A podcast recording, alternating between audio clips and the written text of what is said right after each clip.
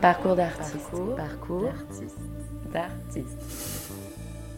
C'est souvent à travers ses yeux que l'on découvre un spectacle, car depuis plus de 20 ans, Christophe Reynaud Delage arpente les festivals, s'enferme dans les théâtres, les chapiteaux, se glisse dans les coulisses pour saisir par l'œil de son appareil photo ce qui se joue sur la scène, dans la rue ou sur la piste.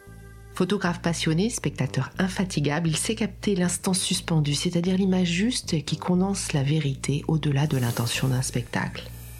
Il nous raconte son parcours d'artiste.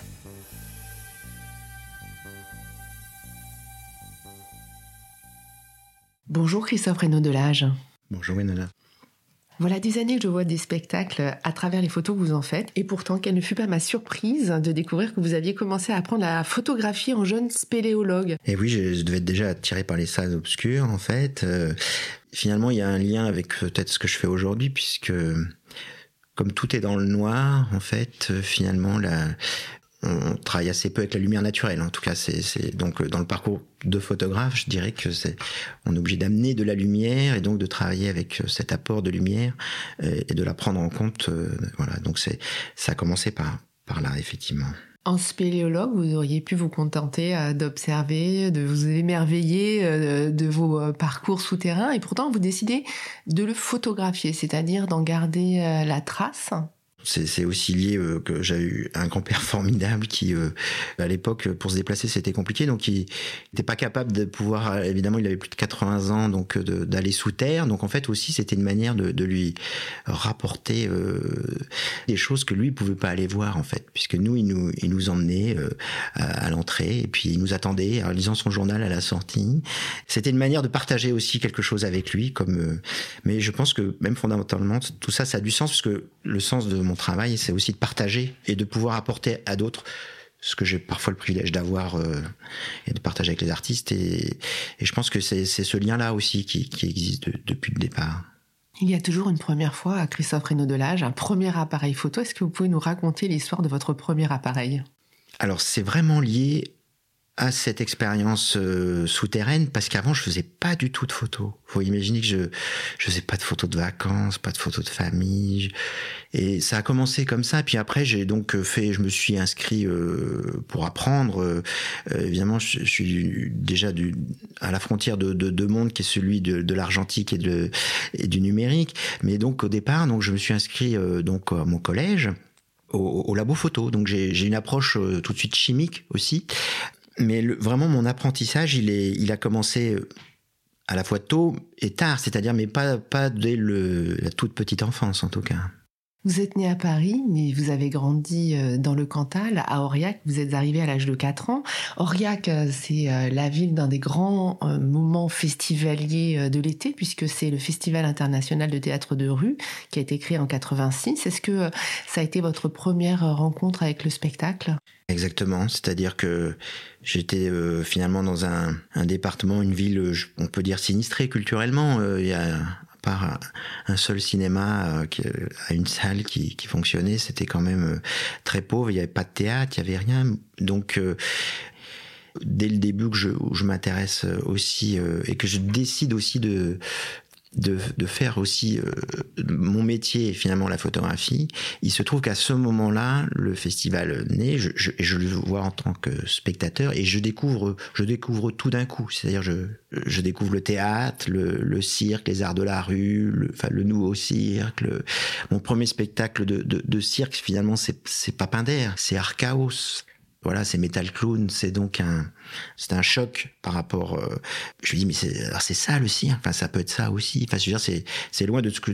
Donc je pars de, euh, donc j'ai pas de connaissances et finalement je, je, je, vais euh, avec beaucoup d'appétit rentrer dans ce monde qui pour moi d'ailleurs les arts de la rue c'était un c'est un espace libre c'est l'espace public c'est un espace ouvert et donc tout était possible c'est c'est ce qui a été mon terrain de jeu pour commencer.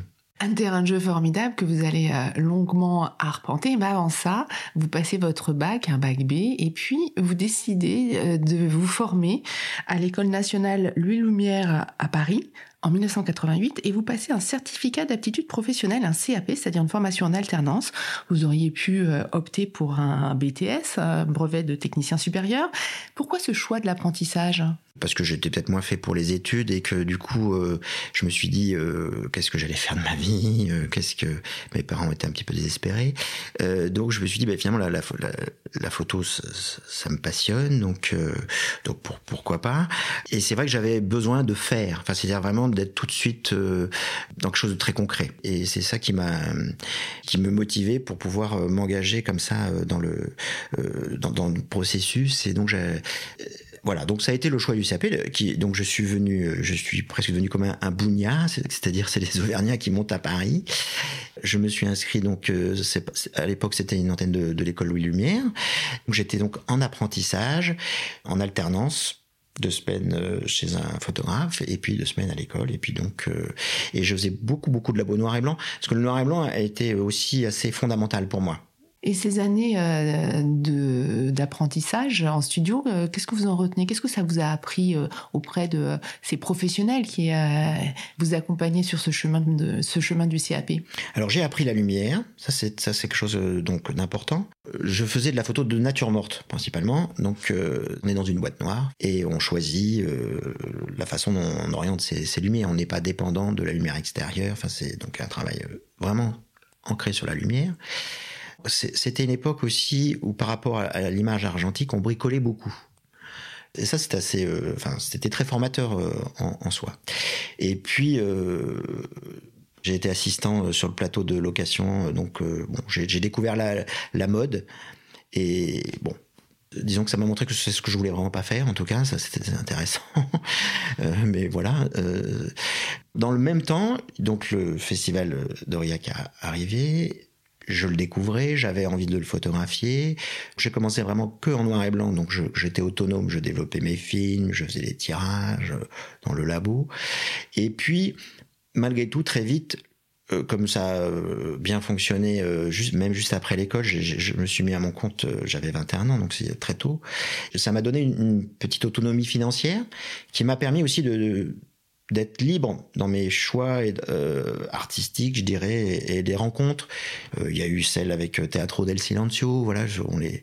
et donc j'ai pu accompagner des projets comme ça aussi, parce que économiquement, j'avais trouvé aussi un moyen de, de pouvoir être libre dans le rapport, au tout cas, au spectacle. Et puis en 1989, vous rencontrez Claude Bricage, un des grands noms de la photographie, qui a travaillé avec euh, Gabriel Garand, mais aussi avec Antoine Vitesse, Patrice Chéreau, euh, Maggie Marin.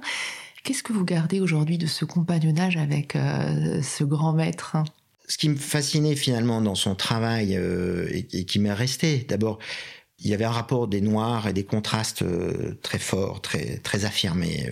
donc ça, ça me plaisait beaucoup. Et ensuite, je pense que c'est aussi un rapport à la scénographie, à l'espace, puisque de ma connaissance euh, de la photographie euh, de spectacle, souvent les gens photographiaient beaucoup, les, enfin, les artistes, les comédiens, de manière très serrée. Et que lui, au contraire, justement, il y avait une prise en compte de l'espace, et, je pense que j'ai conservé ça, en fait, euh, de lui. Photographier, comme vous le dites, c'est euh, cadrer. Cadrer, ça veut dire choisir un point de vue. Alors, vous avez euh, euh, commencé à photographier le, spectacle dans l'espace public, au Festival international de rue d'Aurillac. Puis vous avez aussi beaucoup photographié le cirque contemporain qui se joue en frontal, mais aussi beaucoup dans l'espace circulaire de la piste. Qu'est-ce que ces expériences ont provoqué chez vous, ont fait bouger chez vous dans votre façon d'appréhender l'angle de vue, votre positionnement en tant que photographe, le rapport euh, au, spectacle? J'ai tendance à, me déporter sur les côtés. C'est vrai que j'aime beaucoup les, points de vue, de varier les points de vue. Donc, euh, donc je pense que de cette liberté de point de vue, je l'ai conservé et euh, j'ai l'habitude de regarder les spectacles euh, vraiment dans de plein plein d'endroits différents.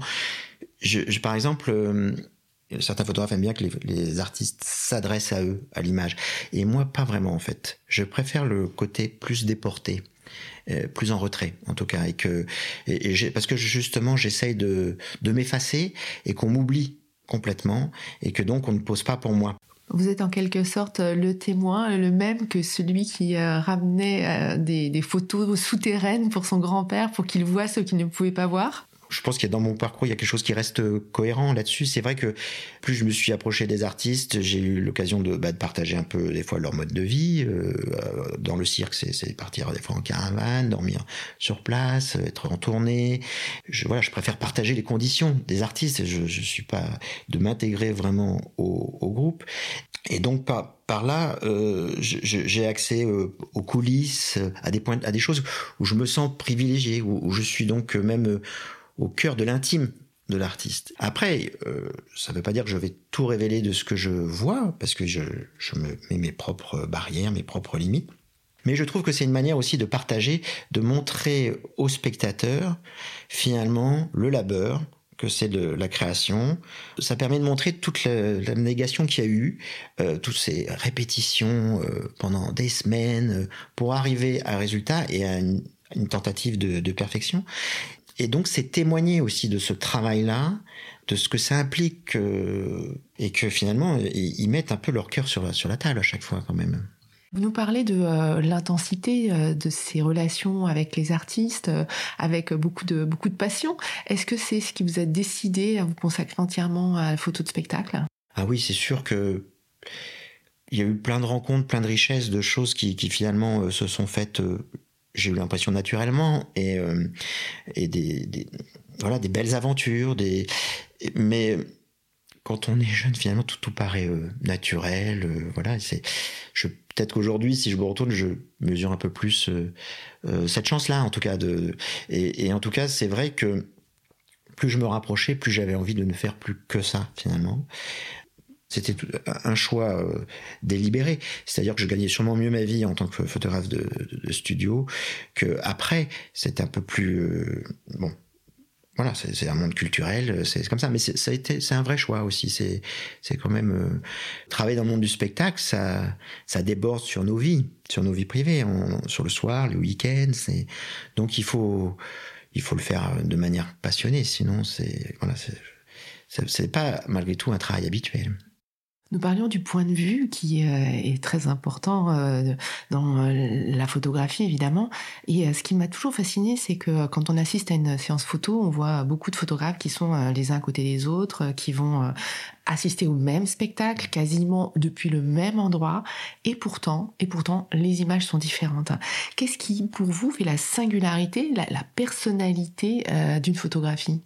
Alors, il y, y a, plusieurs critères.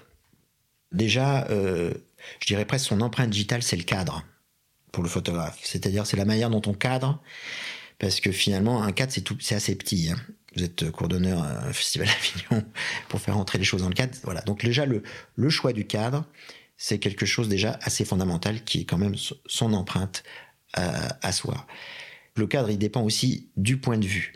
Selon la place où l'on est, ça change énormément ce qu'on peut mettre dans son cadre. Et surtout, puisque la photographie, ça reste quand même l'instant suspendu. Et donc, c'est un dixième de seconde précis. Ce n'est pas avant, ce n'est pas après. Et donc, c'est ce moment-là. Mais c'est vrai que quand j'ai fait mon, premier livre, Intérieur rue, sur le, sur le 10 ans de parcours euh, sur les arts de la rue, pour la première fois, j'ai dû écrire sur mon parcours, réfléchir comment je... je... Et donc, j'ai qualifié ça j'ai trouvé une métaphore qui, que je trouve qui fonctionne encore aujourd'hui dans mon parcours et moi dans ma démarche, qui est celle du chasseur-pêcheur, que j'ai développé par rapport à la spécificité des arts de la rue. C'est-à-dire que par exemple, une déambulation, une sorte de fulgurance, quand je voyais euh, taxi, euh, la petite reine de générique vapeur, euh, donc j'accompagne une sorte de fulgurance et là je suis en pleine chasse. C'est-à-dire que on accompagne les artistes, le mouvement de foule, etc c'est très difficile d'analyser les choses dans l'instant. Les prises de décision sont ultra rapides. Donc, souvent, je cadre et je ne pas complètement la conscience de tout ce qui se passe à l'intérieur de mon cadre. Je n'ai pas le temps de l'analyser sur le moment. Et donc, je chasse ainsi mes images, je collecte, je collecte, je collecte, je collecte, et je suis cette fulgurance. J'en sors souvent épuisé, avec le sentiment déjà que j'ai rien. c'est assez déprimant quand je sors. C'est encore le cas aujourd'hui, par exemple, quand je photographie euh, euh, des fulgurances de cirque ou de danse aussi on est pris dans une urgence, il faut maîtriser techniquement pour, euh, pour pouvoir suivre. Son point, sa, mesure de lumière, enfin il y a beaucoup de paramètres qui sont là et on est dans l'instant qu'on poursuit, qu'on poursuit, sans savoir si vraiment le geste on l'a eu, etc. Voilà, ça c'est la chasse. Et ensuite, après, à froid, il y a eu le labo, maintenant c'est l'ordinateur, la planche contact, on regarde et on analyse, et on est dans la forme d'excitation de savoir est-ce que je l'ai eu, est-ce que je l'ai attrapé? Ça c'est quelque chose de... Et c'était vrai du temps euh, où je développais des films, j'étais toujours fébrile de regarder, et ça reste aujourd'hui quand je développe numériquement. C'est-à-dire que quand je mets dans mon ordinateur, ça va plus vite, mais j'ai toujours cette euh, tension-là. Et il y a la pêche. La pêche, c'est tout à fait euh, une autre démarche que j'ai aussi notamment plus facilement au théâtre, parce que si vous suivez un comédien qui reste immobile pendant une demi-heure, c'est vrai que vous avez le temps de pêcher. Souvent, j'installe mon cadre par rapport à la scéno, euh, j'essaie d'anticiper les entrées, les sorties. C'est très intuitif en fait. Je, je, fonctionne comme ça. Je vois un décor et j'essaie de comprendre comment les choses vont se passer. Et l'expérience fait que souvent, mon instinct ne me trompe pas. Donc je m'installe à un endroit, je pose mon cadre et j'attends. Parfois, mon filet, il est un peu à côté. Hein. Donc, euh, mince, du coup, je, euh, suis déporté, c'est pas, je suis mal calculé, je suis mal anticipé. Et, puis par contre, quand ça rentre et que là on a l'instant décisif, on appuie et là je sais que je l'ai. Enfin, je veux dire, des fois même j'ai, ça m'arrive une petite excitation et de me dire yes, yeah, je le sens, je le sens. Enfin c'est comme ça. Mais c'est vraiment, j'ai ces deux modes là qui s'adaptent aux configurations différentes de spectacle. Alors évidemment, quand euh, vous prononcez ce terme instant décisif, euh, Christophe Renaud Delage, on ne peut pas s'empêcher de penser à Henri Cartier-Bresson, euh, qui avait placé cette phrase du cardinal de Retz en préface de son livre euh, Images à la sauvette, il n'y a rien dans le monde qui n'est son moment décisif et le chef-d'œuvre de la bonne conduite est de connaître et de prendre ce moment. On est vraiment euh, dans cette euh, dans cette analyse. Alors Henri Cartier-Bresson avait répondu à cette question qu'est-ce que l'instant décisif en insistant sur au fond ce qu'une image pouvait révéler du potentiel de l'action. C'est une sorte de capture de l'espace-temps qui donne la possibilité euh, d'anticiper et d'imaginer la suite. Quelle serait, vous, votre définition de l'instant décisif?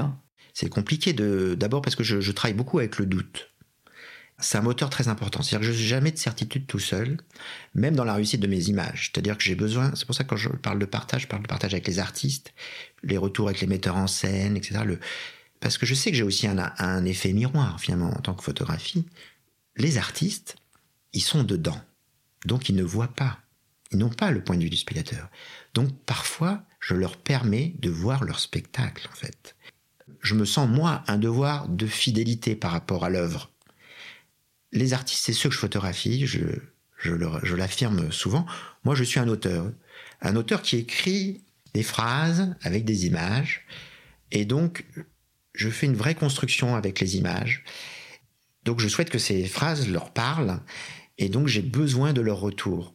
Et c'est à ce moment-là où je suis euh, peut-être rassuré, que j'ai peut-être réussi. Euh, voilà. Et donc, les intuitions que j'ai pu avoir de réussite, d'anticipation, etc., parce que notamment par rapport à la pêche, je, cadre, et il faut comprendre que ce rapport-là, c'est anticiper ce qui va rentrer dans le cadre ou qui va sortir du cadre. C'est-à-dire que quand je photographie, j'ai les deux yeux ouverts, parce que je ne peux pas être que de focaliser sur ce qui se passe à l'intérieur du cadre. Je suis obligé de garder l'environnement, d'être conscient de mon environnement. On ne peut pas euh, faire des photos avec des œillères, on est obligé de prendre en compte tous les paramètres qui nous entourent. C'est la prise en compte de l'espace, du spectateur aussi. Quand je fais des photos en public, j'essaye de ne pas perturber le spectateur, d'être... Donc je, je suis attentif à 180 degrés de tout ce qui se passe en fait. Ce qui fait euh, une bonne photo, c'est son potentiel narratif, c'est-à-dire sa capacité à laisser imaginer qu'il y a quelque chose qui vient de se passer, quelque chose qui va se passer, c'est-à-dire que ça n'est pas un instant figé, quand bien même la photographie est fixe, mais elle contient potentiellement un déroulé d'histoire. Pour moi, et d'autant plus dans le spectacle vivant en particulier, je pense que la, la force de l'image, du temps arrêté, du temps figé comme ça, elle laisse une part de subjectivité. C'est-à-dire que vous avez l'image, elle montre quelque chose, mais elle ne dévoile pas le spectacle, elle vous laisse vivre vos, propres euh, sentiments. Et donc, ceux à qui je livre les images se la réapproprient, soit avec leurs souvenirs, finalement, de ce qu'ils ont vécu, parce qu'ils ont vu le spectacle. Et donc, ça les ramène, parce que souvent, la lecture de mes images avec ceux avec qui j'échange, le lisent par rapport à leur vécu. Dans les photographies, je pense que tout le monde lit une photographie, a une perception, peut être choqué par une image. Tout ça, c'est lié au vécu de, chacun. Donc chacun se l'approprie. D'une certaine manière, je, je, leur livre et je laisse prendre possession de cette image et de, et de se faire leur lecture. Je, je, pense que je fais une photographie qui ne, qui ne juge pas non plus. C'est-à-dire vraiment, c'est, je mets en avant quelque chose et après chacun se la raconte à sa manière. Vous préparez beaucoup euh, ces prises de vue, euh, Christophe Renaud Delage. Comment vous travaillez? C'est quoi votre processus de travail quand euh, vous allez photographier par exemple un spectacle? C'est d'abord la rencontre avec les artistes. Souvent, il y en a qui me disent, ah, ben, tu regarderas le spectacle et puis tu feras les photos plus tard. Alors ça, ça me frustre énormément parce que comme je suis aussi un photographe très instinctif, c'est que je vois des choses et je sais que je, les reverrai pas, enfin, je pourrais pas les refaire le lendemain. Donc, j'aime bien cette toute première fois, vierge, où d'un seul coup, je me laisse, alors j'en rate, évidemment, mais j'en réussis des choses que je ne referai pas parce que je suis dans cette fébrilité de l'instant et euh, donc je me laisse embarquer par ça. Après, je me conditionne d'une certaine manière. J'ai vu des choses que j'ai ratées, je me prépare et ça devient donc autre chose. Euh, finalement, je pense que la photographie qu'on restitue, c'est aussi le résultat d'une démarche. Et donc, j'ai aussi des temps de non-photo. Donc, je fais du repérage, par exemple. Venir dans le lieu avant que les choses, enfin, quand les choses se préparent un petit peu, se sentir le, plateau, la piste, voir euh, comment. Et c'est déjà comprendre euh, les ouvertures, les, les possibilités où je peux me placer, etc. C'est comprendre les artistes, savoir euh, aussi les, là où je les gênerai pas. Euh, aussi bien les arts de la rue que les arts du cirque, on peut dire que il y a des choses qui peuvent se passer dans les gradins, dans les coursives, donc il faut, il faut être attentif à tout ça pour euh, se retirer à temps, ne pas perturber à aucun, aucun prix ça. Donc j'ai besoin de cette préparation. Et puis, et puis après, donc ça fait partie de. Donc je pense que l'attitude, en tout cas, fait induit un résultat particulier aussi cette préparation-là. Vous rentrez chez vous, vous avez euh, votre boîtier plein de photos, mhm. et alors qu'est-ce qui se passe? Je travaille beaucoup en festival, et c'est vrai que maintenant la communication va de plus en plus vite, et le numérique a permis ça aussi. Donc aujourd'hui, on peut être euh, très réactif. Donc moi, je, travaille à chaud, je rentre, euh, je m'occupe de mes images tout de suite, en fait, souvent. Et vous les retouchez? Et je, fais tout, je fais tout. je fais le travail le plus important d'ailleurs c'est l'editing en fait, c'est le, le choix justement. Et c'est quoi une bonne photo alors? Je pense qu'une bonne photo, d'abord, c'est quelque chose qui reste unique, qui n'est pas reproductible. Donc, dans un mouvement, dans quelque chose qui. Euh, j'ai eu une discussion comme ça il y a quelques années avec Jean-Pierre Vincent, qui, parlait justement des photos qui lui restaient. C'était toutes ces photos de mouvement, ces photos rares en fait qui d'ailleurs même techniquement ça arrive que je me fasse bousculer je sais pas tout à fait net je sais pas mais il y a quelque chose il y a quelque chose qui va au-delà de, la technique, justement, qui, nous attrape et qui nous, qui nous reste. Et hum, moi-même, j'ai fait, une photo euh, qui a fait la couverture d'intérieur rue, qui, qui m'a. Enfin, finalement, il y a des gens qui se l'ont approprié, qui, sont, qui trouvaient que c'était une image. Euh, après, j'en ai fait beaucoup d'autres, mais souvent, on m'en est beaucoup cette image. En tout cas, c'était l'image avec Strange Foot. Et c'était un moment particulier parce qu'il pleuvait, c'était un moment avec euh, ces personnages qui dansaient. Enfin, il y avait quelque chose qui se composait extrêmement bien. Voilà, mais sur le moment, j'étais pas sûr que, le, que les choses étaient, étaient bonnes. C'est plus tard. Puis après, parce que euh, on n'arrêtait pas de me parler de cette image encore. Elle est, elle est, elle est un peu restée. Elle, a fait une couve pour Libé. Bon, elle, a une autre histoire euh, qui lui a donné euh, son succès à l'époque. Voilà. Puis après, heureusement, je fais, je fais d'autres choses. Mais, mais donc, c'est difficile soi-même de répondre qu'est-ce que c'est qu'une bonne image en fait. En tout cas, certainement une image qui donne à imaginer, puisque vous parliez de laisser la place à la subjectivité de celui qui la regarde et qui donne à imaginer quelque chose qui est en, en congruence avec l'intention de l'artiste. C'est une image qui touche j'ai comme ça un souvenir d'avoir fait justement une exposition à, Valparaiso avec euh, lors d'une tournée avec Teatro del Silencio où euh, j'avais mis des photos dans l'ancienne euh, prison de Valparaiso. Et donc dans les les, les murs euh, des insalubres il y avait des photos en noir et blanc de Nanaki sur Artaud enfin Artaud, a fait de la prison. Enfin je sais pas dans le spectacle finalement de Teatro del Silencio le rapport à l'emprisonnement, l'enfermement, il y avait forcément quelque chose dans le spectacle. Mais pourtant, le spectacle ne parlait pas de prison. Et j'ai donc exposé ces photos noires et blancs très forts, très, très durs aussi, parfois, mais aussi très expressives, comme le faisait le Teatro del Silencio. Et donc, il y a des prisonniers qui sont venus visiter euh, et qui ont parlé de ces photos, alors qu'ils n'ont, je dirais même pas de référence culturelle par rapport à Artaud, par rapport à la compagnie, au spectacle. Et ils étaient touchés par ces images. C'était incroyable, finalement. Il y a quelque chose qui leur, qui leur parlait. et ça, je. Donc, ça, c'est sûrement une bonne photo. Vous avez beaucoup publié euh, d'images en noir et blanc à vos débuts, puis euh, de moins en moins. Est-ce que c'est un choix euh, esthétique de votre part? Complètement, complètement. Ça a été un vrai choix par rapport aux arts de la rue, parce que je suis dans un environnement qui n'était pas prévu pour le spectacle, qui ne l'est pas, et où il y a beaucoup de choses qui sont perturbantes. Donc j'avais besoin que les choses soient à plat. C'est-à-dire que vous pouvez rencontrer une vitrine avec des soldes et puis des, euh, étiquettes fuchsia qui allaient attirer l'œil et qui m'intéressent pas parce que c'est plutôt l'artiste devant qui, et son expression qui va. Donc euh, j'avais plus besoin de lutter par rapport à un environnement qui raconte autre chose, et donc de, que les choses soient vraiment à plat. Ensuite, j'avais des conditions extérieures où parfois il faisait beau, parfois il pleuvait, et j'avais besoin aussi d'homogénéiser quand même le rendu, puisque quand on travaille en couleur, malgré tout, quand il pleut ou quand il fait beau, c'est pas du tout la même chose. Donc j'étais moins dépendant de la lumière, enfin de la météo plus exactement, et en tout cas aussi à l'époque, euh, les possibilités techniques du noir et blanc étaient beaucoup plus importantes que la couleur. C'est-à-dire que les sensibilités de film, moi je montais à des sensibilités euh, euh, que n'avait pas du tout le noir et blanc, et donc je pouvais travailler en coulisses, j'ai poussé mes films très loin pour avoir des choses dans les coulisses que j'aurais jamais pu avoir en couleur à l'époque de l'argentique et que grâce après à l'évolution du numérique, aujourd'hui j'ai ce champ qui est possible. Ce numérique, euh, ces techniques numériques euh, ont quand même beaucoup changé dans votre façon de faire, de travailler, dans ce rapport à la matière. Euh, concrètement, qu'est-ce que ça modifie dans votre style d'une certaine façon? En tout cas, ma démarche, elle est restée la même. C'est un beau compliment que m'avait fait Patrick Bouchin, euh, justement, parce que je, faisais, il faisait travailler des photos en architecture avec des photographes en couleur, et moi, il continuait à me faire travailler sur ses œuvres en, noir et blanc. Et quand je me suis mis à la couleur, il m'a dit, tu, tu photographies en couleur comme en noir et blanc. Je trouvais que c'était un beau compliment. Parce que je pense que dans les rapports de contraste, de, d'approche, j'espère que fondamentalement, elles sont restées. Ça, c'est une chose. Après, le, donc le numérique en, soi, il a accompagné aussi quelque chose, c'est qu'en fait, la lumière de spectacle a aussi énormément évolué.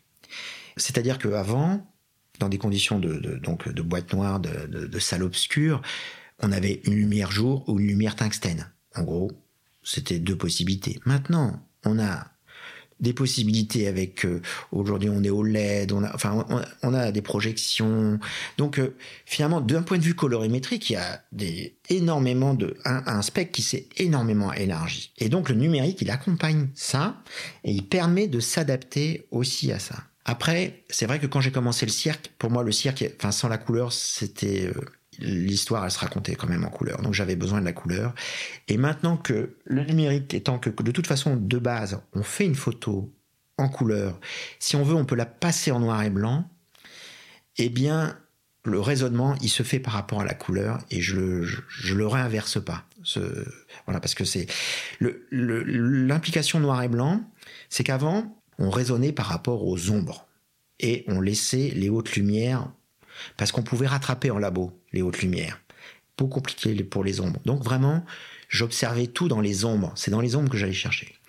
Le numérique a une démarche comme la diapositive, c'est-à-dire que c'est il faut se préoccuper des hautes lumières qui sont difficiles à récupérer. Donc le raisonnement il est un peu différent d'un point de vue technique. Mais finalement, j'espère que ce ne sont que des outils et ils continuent d'évoluer. D'ailleurs, le, le, matériel, encore aujourd'hui, j'ai dû encore changer. Et j'espère que personne ne se dit tiens il a changé de matériel.